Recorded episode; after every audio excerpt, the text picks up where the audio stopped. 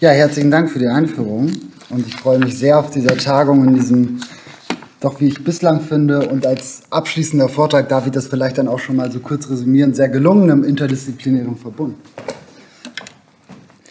Ich freue mich, Ihnen und euch, man ist ja mit den einen oder anderen hier schon zum Du übergegangen in den letzten Tagen, ähm, jetzt meine Überlegung ganz genau zu ähm, einem anderen Fisch hier vorstellen zu dürfen, nämlich den Aalwanderungen an Rhein und Weser im, zu Anfang des 20. Jahrhunderts. Während ich mich schon ein wenig mit den Fischwanderungen von Lachs und Forelle befasst habe, geht es jetzt eben um die Aale, die sich entlang dieser Flussströme auf Reisen befanden.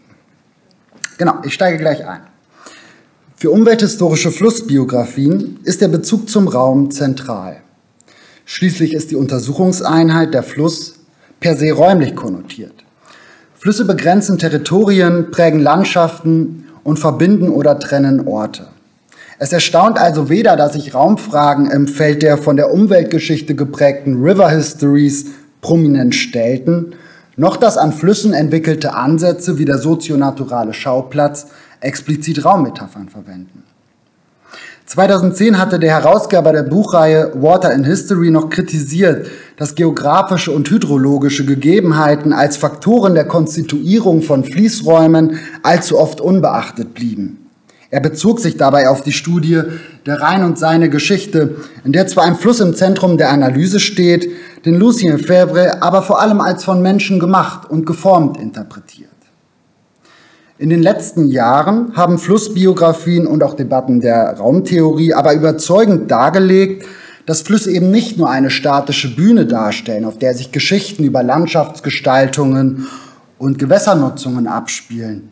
Natürliche Fließdynamiken sind selbst prägende Faktoren der Gestaltung von Fließräumen, etwa wenn Hochwasser und Eisstöße die Schifffahrt, Wasserkraft oder Fischerei räumlich einschränkten oder ermöglichten. In der binnenländischen Fischereigeschichte kommen allerdings weitere naturgegebene Dynamiken hinzu. Die Lebewesen im Flusslauf sind hochmobil und von den instinktiven Wanderungen der Fische, so werde ich im Folgenden argumentieren, gingen Wirkungen auf Mensch und Technik aus, die räumliche Relationen hervorbrachten. Etwa wenn sich Fangmethoden, Essgewohnheiten oder Schutzmaßnahmen danach ausrichteten, an welchem Flussabschnitt Lachse, Forellen oder Aale zu einem bestimmten Zeitpunkt im Jahr und in einer bestimmten körperlichen Verfassung anzutreffen waren. Wenn in Fischerei- und Flussgeschichten allerdings das Thema Fischmigration zur Sprache kommt, dann spielen solche relationalen Zusammenhänge selten eine Rolle, was ich mit den wirkmächtigen Großnarrativen in diesen Forschungsfeldern in einen Zusammenhang stelle. In binnenländischen Fischereigeschichten Maritime Geschichte über die Hochseefischerei sind hier durchaus einen Schritt weiter, aber in binnenländischen Fischereigeschichten stehen Fische üblicherweise als passive Ressource im Blickfeld, als Wirtschaftsgut, das gefangen, filetiert und konsumiert wird. In Flussgeschichten zum Industriezeitalter sind hingegen noch immer Verlustnarrative verbreitet. Sie berichten vom Niedergang der Flussfischerei und dem Rückgang der Fischbestände infolge industrieller Gewässerbelastungen. Aus diesen beiden Blickrichtungen ist aber schwer zu erkennen, wie die wandernden Fische mit ihrer soziotechnischen Umwelt am Wasserlauf interagierten. Deshalb nehme ich in die Technik- und umwelthistorische Analyse Impulse aus den Human Animal Studies auf, in denen Ethnologinnen und Kulturwissenschaftlerinnen längst damit beschäftigt sind, nichtmenschliche Lebewesen als wirkmächtige Subjekte zu erkunden. Nimmt die Analyse also die komplexen Beziehungen zwischen tierischem und menschlichem Leben ernst, so sind Interaktionen der Fische mit Mensch und Technik zu entschlüsseln, die, wie ich zeigen möchte, standortspezifisch und zugleich überregional verflochten waren. Empirisch nachgehen werde ich diesen konzeptionellen Vorbemerkungen am Beispiel der Aalwanderungen an Rhein und Weser zu Anfang des 20. Jahrhunderts, also in jenen Jahrzehnten, in denen der Aal ins Zentrum des Fischereiinteresses rückte. Nach einer knappen Einführung in die Lebensweise der Fischart und die zeitgenössischen Fischereiverhältnisse kommt der Vortrag dabei auf drei Raumdimensionen zu sprechen. Die Züge der Aale prägten spezifische Fischereiräume und ebenso Konflikträume, aber auch Schutzräume, die in ihren historischen Konstellationen aber keineswegs statisch, sondern höchst veränderbar waren. Rhein und Weser gehörten lange zu den ergiebigsten deutschen Fischereigewässern. Über Jahrhunderte waren für Fischerinnen und Fischer vor allem Forelle und Lachs die Haupteinnahmequelle, die bis ins 19. Jahrhundert hinein in großen Schwärmen von der Nordsee ausgehend die Ströme hinauf zu ihren Laichgebieten in den Quellregionen wanderten. Schon vor der Industrialisierung haben Zeitgenossen im regionalen Rahmen immer wieder Rückgänge wirtschaftlich genutzter Fischbestände wahrgenommen oder zumindest postuliert. Aber erst der Ausbau der Ströme zu Schifffahrtsstraßen, Kraftwerksketten und die Einleitung von Industrieabwässern machten dem Fischreichtum im Laufe des 19. Jahrhunderts ein jähes Ende. Zu den größten Verlierern dieser kumulativen Schädigungen gehörten die einst prosperierende Rhein- und Weserfischerei. Diese Niedergangsgeschichten sind gut erforscht und eigentlich bekannt. Was aber weit weniger erforscht ist, als Lachse und Forellen verschwanden, wurden die großen Nordseeströme zu Revieren einer kleinen Zahl gut angepasster und widerstandsfähiger Fischarten. Zu diesen Universalisten, wie sie der Historiker Mark Chiok bezeichnet hat, gehörten die sogenannten Weißfische, wie Plötze, Döbbel und Brassen, die für die Subsistenzfischerei der Flussanlieger von Wert waren, hingegen keine profitable Berufsfischerei in Aussicht stellten. Aber auch der Aal zeigte sich gegenüber den veränderten Bedingungen weniger anfällig als die ökosensiblen Salmoniden, was vor allem mit seiner spezifischen Lebensweise zusammenhing. Aale laichen im Salzwasser in den Tiefen des Atlantiks. Mit dem Golfstrom lässt sich die Aalbrut an die Küste Europas treiben. Die Jungaale, auch Glasaale bezeichnet, schwimmen sodann Ströme wie Rhein, Weser und Ems hinauf, wo sie acht bis zehn Jahre leben und an Größe und Gewicht zulegen. Schließlich kehren die ausgewachsenen und geschlechtsreifen Tiere wieder Richtung Meer zurück, um an ihren Geburtsorten im Atlantik zu laichen und zu sterben. Die Laichplätze des Aals, und das unterscheidet eben den Wanderzyklus dieser Fischart von Lachs und Forelle, waren also nicht unmittelbar von den technischen Überformungen der Fließlandschaften infolge der Industrialisierung betroffen. Kurz nach 1900 war der dänische Biologe Johannes Schmidt diesen geografisch weiträumigen Wanderbewegungen auf die Spur gekommen, was die Karte aus einer seiner Publikationen über die Verteilung der Laichgebiete rechts von 1908 andeuten soll. Gleichzeitig basierte aber noch vieles, was Fischereikreise über den Aal ähm, zu wissen glaubten, auf Vermutungen und Spekulationen. So auch das Wissen über einzelne Entwicklungsstadien. Während seiner Wanderungen über tausende Flusskilometer durchlebte der längliche Fisch nämlich einige Metamorphosen. Erscheinungsbild und Bewegungsverhalten wandelten sich ebenso wie Fett- und Nährstoffgehalt. Diese Metamorphosen hatten wiederum Einfluss darauf, wo die Fischart mit bestimmten Fangtechniken gefischt wurde, in welchen Regionen der Aalgenuss mehr oder weniger ausgeprägt war und in welchen Flussabschnitten überhaupt ein Interesse bestand, den Reproduktionszyklus dieser Fischart unter Schutz zu stellen.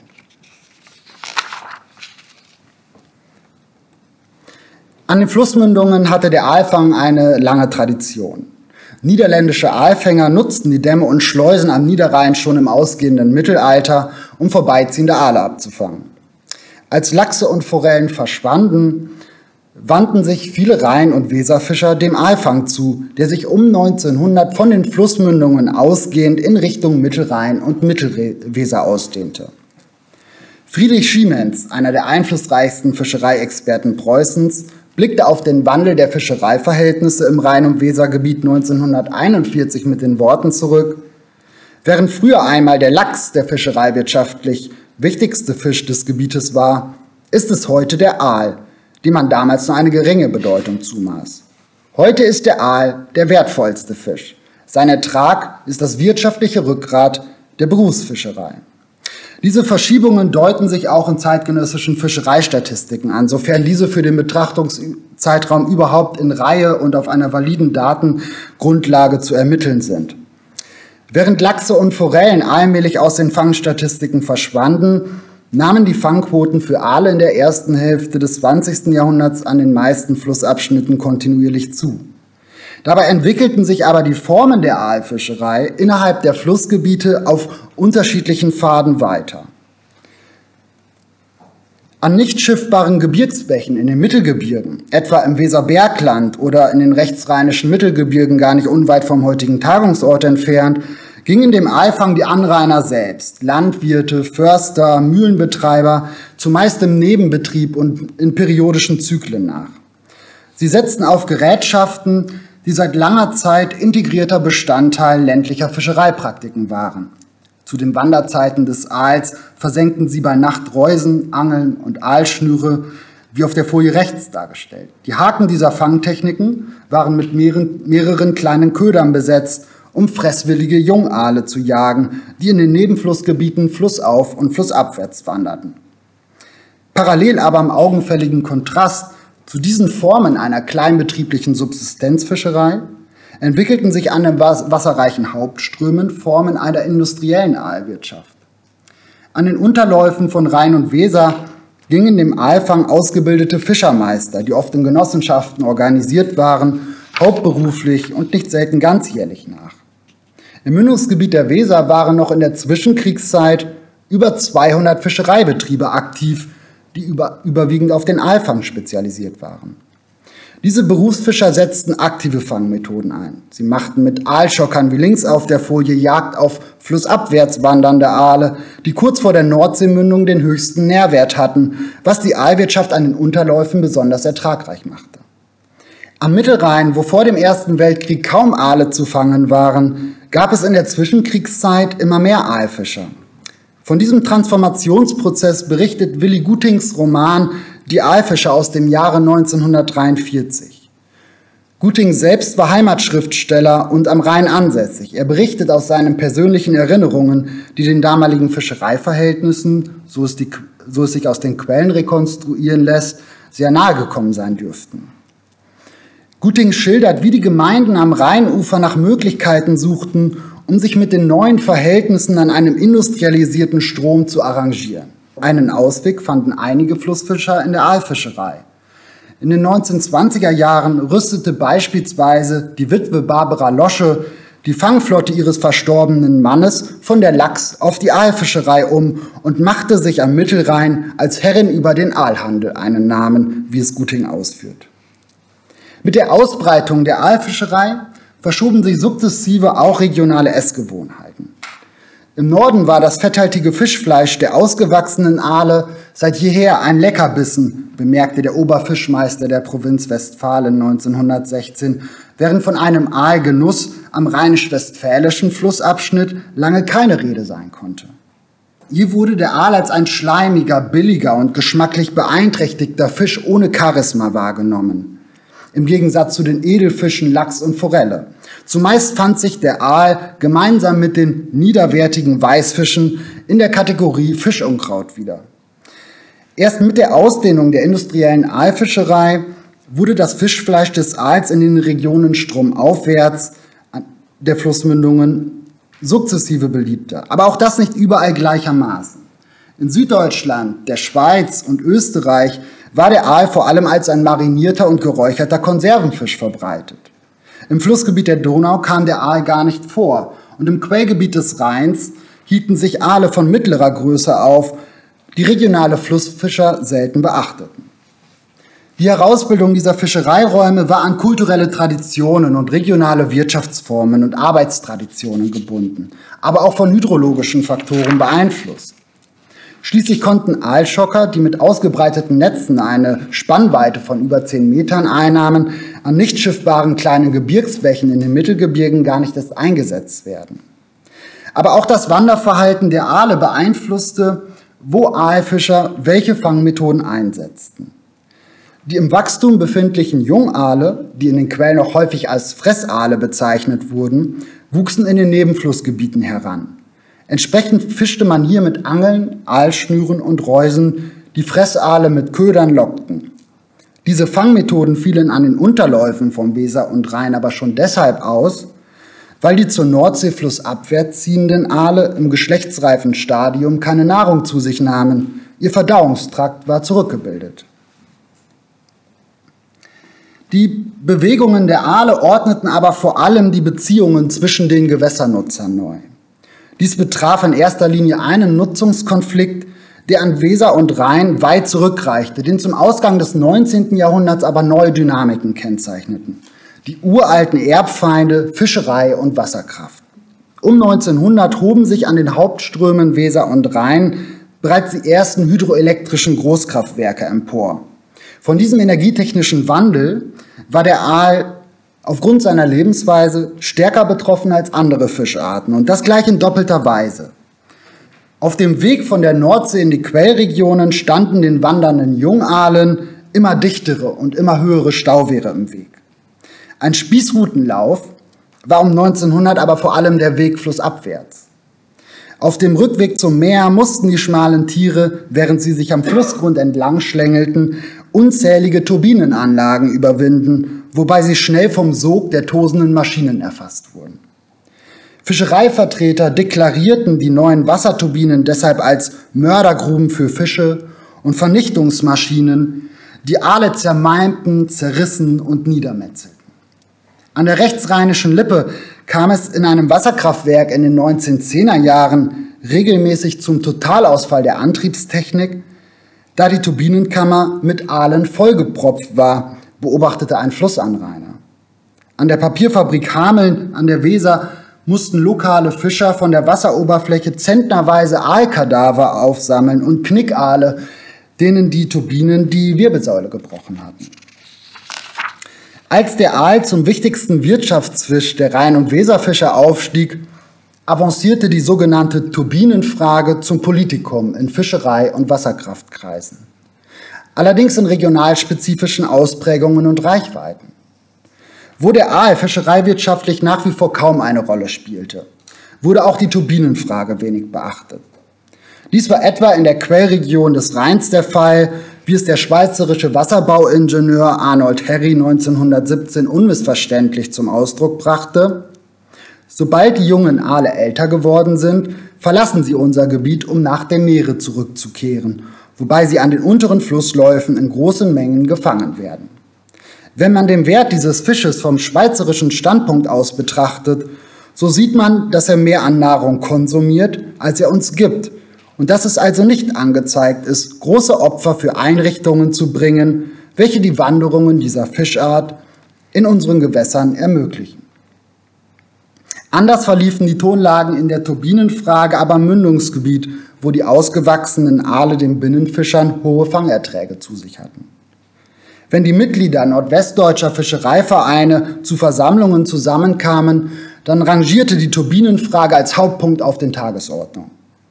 Die Vereinsblätter überfluteten Berichte über den Aalfrevel der Turbinenanlagen, Klagen über die süddeutsche und schweizerische Fischereizeitung zeitgleich kaum ein Wort verlieren. Die Turbinenfrage erreichte aber auch die Fischereiausstellungen, die am Ende des 19. Jahrhunderts weit über die Flussgebiete hinaus zu wichtigen Orten des Wissens- und Techniktransfers im Feld der Fischerei aufstiegen. In ihren Sektionen zeigten Fischereivertreter aus dem Wesergebiet Fotografien verletzter Aale oder stellten sogar Schauaquarien auf, in denen sich Aale mit scharfen Einschnitten tummelten. Sie sollten Besucherinnen und Besucher auf die schädigende Wirkung der Wasserturbinen aufmerksam machen und damit Öffentlichkeitsarbeit im Sinne der Fischerei betreiben. Nicht nur zwischen Oberlauf und Unterlauf verliefen die Diskussionen in der Turbinenfrage unterschiedlich, sondern auch zwischen Nebenflüssen und Hauptströmen. In den rechtsrheinischen Mittelgebirgen standen noch nach 1900 zahlreiche traditionelle Wassermühlen im Dienst des regionalen Gewerbewesens. Die alten Holzwehre dieser Mühlen waren niedrig und wiesen unzählige Löcher auf, durch die sich die aufsteigenden Aale leicht durchwinden konnten, wie es lokale Quellen bemerken. Auch die geräumigen Wasserräder fügten absteigenden Aalen mit ihren weichen Holzkanten und geringen Umdrehungszahlen wenig Schaden zu. Entscheidend war aber, dass diese Wassermühlen nur einen Teil des Flusswassers ableiteten, sodass der Großteil der Aale über das Hauptbett unbeschadet entkommen konnte. Anders war die Situation aber bei den großtechnischen Turbinenwerken, die sich um 1900 an den wasserreichen Hauptströmen Rhein und Weser aneinanderreihten. Die neuen Elektrizitätswerke, wie das Kraftwerk Laufenburg am Hochrhein beispielsweise, verfügten nicht nur über Dutzende scharfkantige und schnellläufige Wasserturbinen, Sie schleusten auch das gesamte Flusswasser durch den Maschinenpark, sodass absteigende Aale keine Chance hatten zu entweichen. Um 1900 existierte bereits ein gesetzlicher Rahmen, der auf die Turbinenfrage und auch die Industrialisierungsfolgen in gewisser Weise reagierte. Dabei standen zum Schutz der Fischwanderungen zwei technische Maßnahmen im Mittelpunkt, die seit den 1880er Jahren in den Fischereigesetzen kodifiziert waren. Zum einen Aalleitern an Wehren, um den Zug der Jungaale stromaufwärts zu ermöglichen, zum anderen Schutzgitter vor den Turbinenschächten, um flussabwärts wandernde Aale vor den Mördergruben zu bewahren. In der gewerblichen Praxis erfüllten diese Vorgaben allerdings selten die Erwartungen der Fischereiinteressierten. Dies lag insbesondere daran, dass die Umsetzung dieser Bestimmungen in der Zuständigkeit der Wasserkraftbetreiber lag, die, die, an der Unterstützung der Laichwanderungen wenig Interesse hatten, erst recht nicht, wenn die Maßnahmen die Energiegewinnung beeinträchtigten, was sie zumeist auch taten. So kam es vor, dass Müller technische Wanderhilfen mutwillig sabotierten indem sie deren Öffnungen mit Rasenstücken zustopften oder von Hochwassern zerstörte A-Leitern nicht mehr reparierten. Mancherorts nahmen die Versuche, sich den Gesetzesvorgaben zu entziehen, aber auch obskure Züge an. Fischereizeitschriften berichten von süddeutschen Müllern, die an ihren Staumauern Treppenstufen im Zickzack angemalt oder einfache Sprossenleitern vor dem Wehr aufgestellt hatten, die selbstredend weder Lachse noch Aale jemals hätten emporsteigen können. Diese Widerständigkeiten beflügelte nicht nur, dass die Aalfischerei am Oberrhein weniger ertragreich war. Auch die baulichen und finanziellen Aufwendungen waren flussaufwärts größer als im Mündungsgebiet, was wiederum mit dem Wandel der Aalkörper während ihrer Reisen im Zusammenhang stand. Um den Aufstieg der jungen Aalbrut an den Flussmündungen zu unterstützen, reichte es aus, angefeuchtete Leinensäcke oder Reisigbündel an das Wehr anzulegen an denen die winzigen Jungaale ihre erstaunliche Geschicklichkeit im Klettern unter Beweis stellten. Diese waren günstig in der Einrichtung und zogen kein zusätzliches Betriebswasser ab. Je weiter die Aale aber flussaufwärts zogen, umso größer und kräftiger wurden die Tiere. Entsprechend erforderten auch die Schutzvorrichtungen technische Anpassungen an Körperformen und Bewegungsverhalten. An den Oberläufen erfüllten nur massive A-Leitern und zumeist aus Stein konstruiert ihren Zweck, in denen sich die größeren Aale über kiesigen Untergrund ins Oberwasser schlängeln konnten. Sollten diese Aalleitern funktionieren, mussten sie mit viel Wasser gespeist werden, sodass die Aale den Wasserstrom der Wanderhilfe wahrnehmen konnten als eine Art Lokströmung und überhaupt der größten Strömung in Richtung Oberwasser folgen konnten. Dieses Wasser fehlte dann aber wiederum den Turbinenbetreibern zur Energiegewinnung, sodass sie große Neigungen zeigten, wie es ein Laufenburger Fischer beschrieb, die gesetzlichen Vorgaben zu ignorieren oder allenfalls sporadisch umzusetzen. Innerhalb der Flussgebiete von Rhein und Weser brachten die Wanderungen der Aale also Schutzräume unterschiedlicher Intensitäten und Ausprägungen hervor, was auch damit zusammenhing, welchen Flussabschnitt die Tiere in einer spezifischen körperlichen Verfassung gerade durchwanderten. In einer anderen Atmosphäre entwickelte sich der Aalschutz nahe der Nordseemündung wo ein grundlegendes Interesse bestand, den Lebenszyklus jener Fischart aufrechtzuerhalten, die den Binnenfischern die höchsten Erträge zusicherte. Das möchte ich abschließend an einem konkreten Schauplatz an der Unterweser verdeutlichen. Anfang des 20. Jahrhunderts versetzte die Weserfischer ein Bauvorhaben in Aufruhr. Der kleine Stadtstaat Bremen errichtete bei Hemmelingen ein Stauwehr, um Elektrizität zu erzeugen und den Wasserpegel der Weser für die Schifffahrt konstant zu halten. Gleichzeitig drohte das Wehr aber die Wanderungen der Aale zwischen Nordsee und Weser vollständig zu blockieren. An diesem Standort war ein monumentales Stauwehr von größtmöglicher Tragweite. Wenn hier keine Aale durchkamen, waren alle weiteren Schutzbemühungen im gesamten Flussgebiet auf lange Sicht vergeblich. Die gut organisierten Weserfischer beeinflussten den Wehrbau schließlich dahingehend, dass das Bremer Bauamt das Hemmelinger Wehr zwischen 1905 und 1910 um die teuerste Fischpassanlage ergänzte, die bis dahin im Rhein- und Wesergebiet errichtet worden war. Um das Wanderverhalten verschiedener Fischarten zu berücksichtigen, kombinierte das Fischpasssystem gleich mehrere Einzelanlagen. Im mittigen Wehrpfeiler war eine Fischtreppe für schwimmstarke Fischarten und eine Fischschleuse für weniger schwimmstarke Fischarten eingebaut. Am linken Ufer war zudem ein Wildpass als weitere Aufstiegshilfe in Planung, aber zu diesem Zeitpunkt um 1910 noch nicht fertiggestellt. Ebenso vielfältig waren die Vorkehrungen zum Schutz der Aale, die ich auf der Folie hier grün hervorgehoben habe. Das Mauerwerk führte eine Aalleiter vom Unterwasser ins Oberwasser. Damit die Aale aber auch auf dem Rückweg in Richtung Meer nicht zentnerweise von den rotierenden Turbinen erfasst wurden, war der Eingang in die Turbinenkammer von einem engmaschigen Schutzgitter abgesperrt.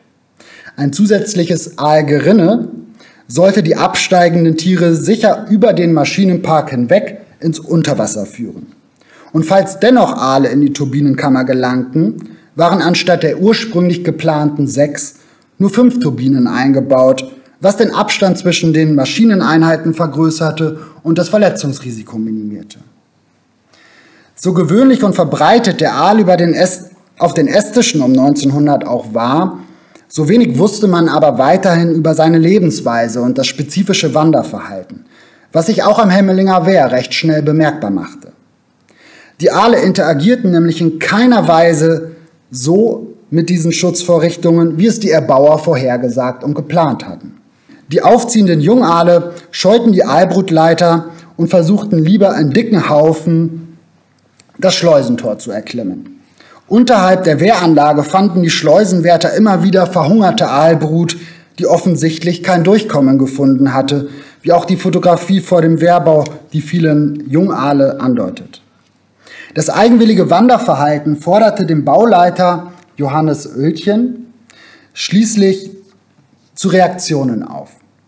Als er bemerkte, dass die Jungaale die Aalleiter ignorierten, baute er den noch nicht fertiggestellten Wildpass, der eigentlich für Lachse und Störe reserviert war, kurzerhand zum Aalpass um. Er installierte an den Übergängen zwischen dem Wasserbecken Aalröhren aus rauem Ton und streute den Untergrund mit Kies und kleinen Steinen aus. Nach Fertigstellung der Anlage bemerkte der Schleusenwärter, wie sich die Jungaale in großen Scharen durch den Wildpass ins Oberwasser schlängelten. Dass an dem Stauwehr bei Hemmelingen so viele Jungaale bei ihren Aufstiegsversuchen scheiterten, markierte aber zugleich den Ausgangspunkt für eine zweite Schutzstrategie, die die Bemühungen um den Schutz der natürlichen Laichwanderungen, die ich bis hierhin gezeigt habe, recht bald überlagerte. Das Hemmelinger Wehr war spätestens nach dem Ersten Weltkrieg die wichtigste Aalbrut-Fangstation im gesamten Wesergebiet. Vor dem Stauwehr entnahm der Deutsche Fischereiverein Jahr für Jahr Millionen junger Glasaale, um die winzigen Tiere per Eisenbahn und Postsendungen wahrhaftig auf Reisen zu schicken und von den aalreichen Flussmündungen in Richtung aalarme Gewässer an den Oberläufen zu verteilen. Dieser Strategiewandel im Aalschutz gewann in dem Maße an Bedeutung, in dem die zu Kraftwerksketten verbauten Flusssysteme den natürlichen Aalwanderungen kaum mehr eine Chance ließen. Der Versand dieser Satzaale brachte neue räumliche Verflechtungen hervor. Er schuf Kontaktzonen zwischen Ober- und Unterligern und führte die segmentierten Fischerei- und Schutzräume innerhalb der Flussgebiete zusammen, was die etablierten Raumkulturen beweglich und veränderlich hielt. Es wäre lohnenswert zu untersuchen, inwiefern diese frühen Formen des Aalversandes über Grenzen und räumliche Ebenen hinweg dazu beitrug, dass sich in der zweiten Hälfte des 20. Jahrhunderts allmählich ein Nachdenken über den Aal auf transnationaler Ebene manifestierte, wie es der Umwelthistoriker Peter Coates jüngst in einer Studie zum Aal als Eurofish untersuchte, in der er den Aalschutz ab den 1970er Jahren als eine Keimzelle der europäischen Umweltbewegung interpretiert. Ich möchte kurz resümieren. Fischereipraktiken, Essgewohnheiten und Schutzmaßnahmen wurden von örtlichen Arbeitstraditionen, kulturellen Geflogenheiten und hydrologischen Faktoren beeinflusst. Aber eben auch von den Wanderungen der aquatischen Lebewesen, die an Rhein und Weser ein wirkmächtiger Generator räumlicher Dynamiken waren. Dabei ging es mir nicht darum, eine Art Umweltdeterminismus zu propagieren, der die Gestaltungsmacht tierischen Lebens überbewertet. Vielmehr ging es darum, einen analytischen Zugang zu präsentieren, der es ermöglichen könnte, die vielfältigen Interaktionen wandernder Fische mit Mensch und Technik in ihren raumkonstituierenden Wirkungen zu untersuchen. Die Fische im Wasserlauf haben im Zuge ihrer Wanderungen spezifische Fischereiräume, Konflikträume und Schutzräume strukturiert, die in ihren historischen Konstellationen jedoch nicht statisch, sondern höchst veränderbar waren. Was aber ist analytisch zu gewinnen, wenn die Untersuchung raumtheoretische Überlegungen mit den Wanderungen der Fische am Wasserlauf verbindet? Den empirischen Mehrwert erkenne ich darin, dass sich die Perspektivierung von klassischen und sehr ausgetretenen Pfaden und Narrativen der Fischerei und Wasserkraft und Flussgeschichte löst. Folgt die Analyse den Wanderungen der Fische, so sind Geschichten über Fischerei und Fischschutz in industrialisierten Flusslandschaften zu ergründen, die unter dem Deckmantel des Niederganges und des Verlustes an Fischen und Fischerei gar nicht zu erkennen sind. Aber auch in konzeptioneller Hinsicht könnte dieser Zugang einen Beitrag leisten, indem er eine Kernfrage der Raumtheorie adressiert. Wie lassen sich komplexe Phänomene wie Flusssysteme räumlich greifen, die sich stets im Wandel befinden und bei denen sich historische Prozesse auf verschiedenen Maßstabsebenen überlagern? Flussgeschichten umgehen diese methodischen Herausforderungen üblicherweise gerade in der Umweltgeschichte, indem sie die Analyse auf eine Maßstabsebene konzentrieren, die Mikro-, Meso- oder Makroebene. In dieser Hinsicht gibt es auch keine richtige oder falsche Entscheidung, wie es der Umwelthistoriker Richard White 1999 betonte. Each scale reveals some things while masking others. Die Geschichte der Fischwanderungen führt nun aber Räume unterschiedlicher Ausprägungen und Reichweiten zusammen. Die Fische verbinden während ihrer Wanderungen Geschichten bestimmter Lokalitäten und regionaler Spezifitäten mit Prozessen, die wiederum in größeren Skalierungen aufgingen und das gesamte Flussgebiet betrafen oder weit darüber hinausgingen. Vielleicht ist damit ein Beitrag zu leisten, um die Multiräumlichkeit fließender Räume konzeptionell zu greifen. Dankeschön.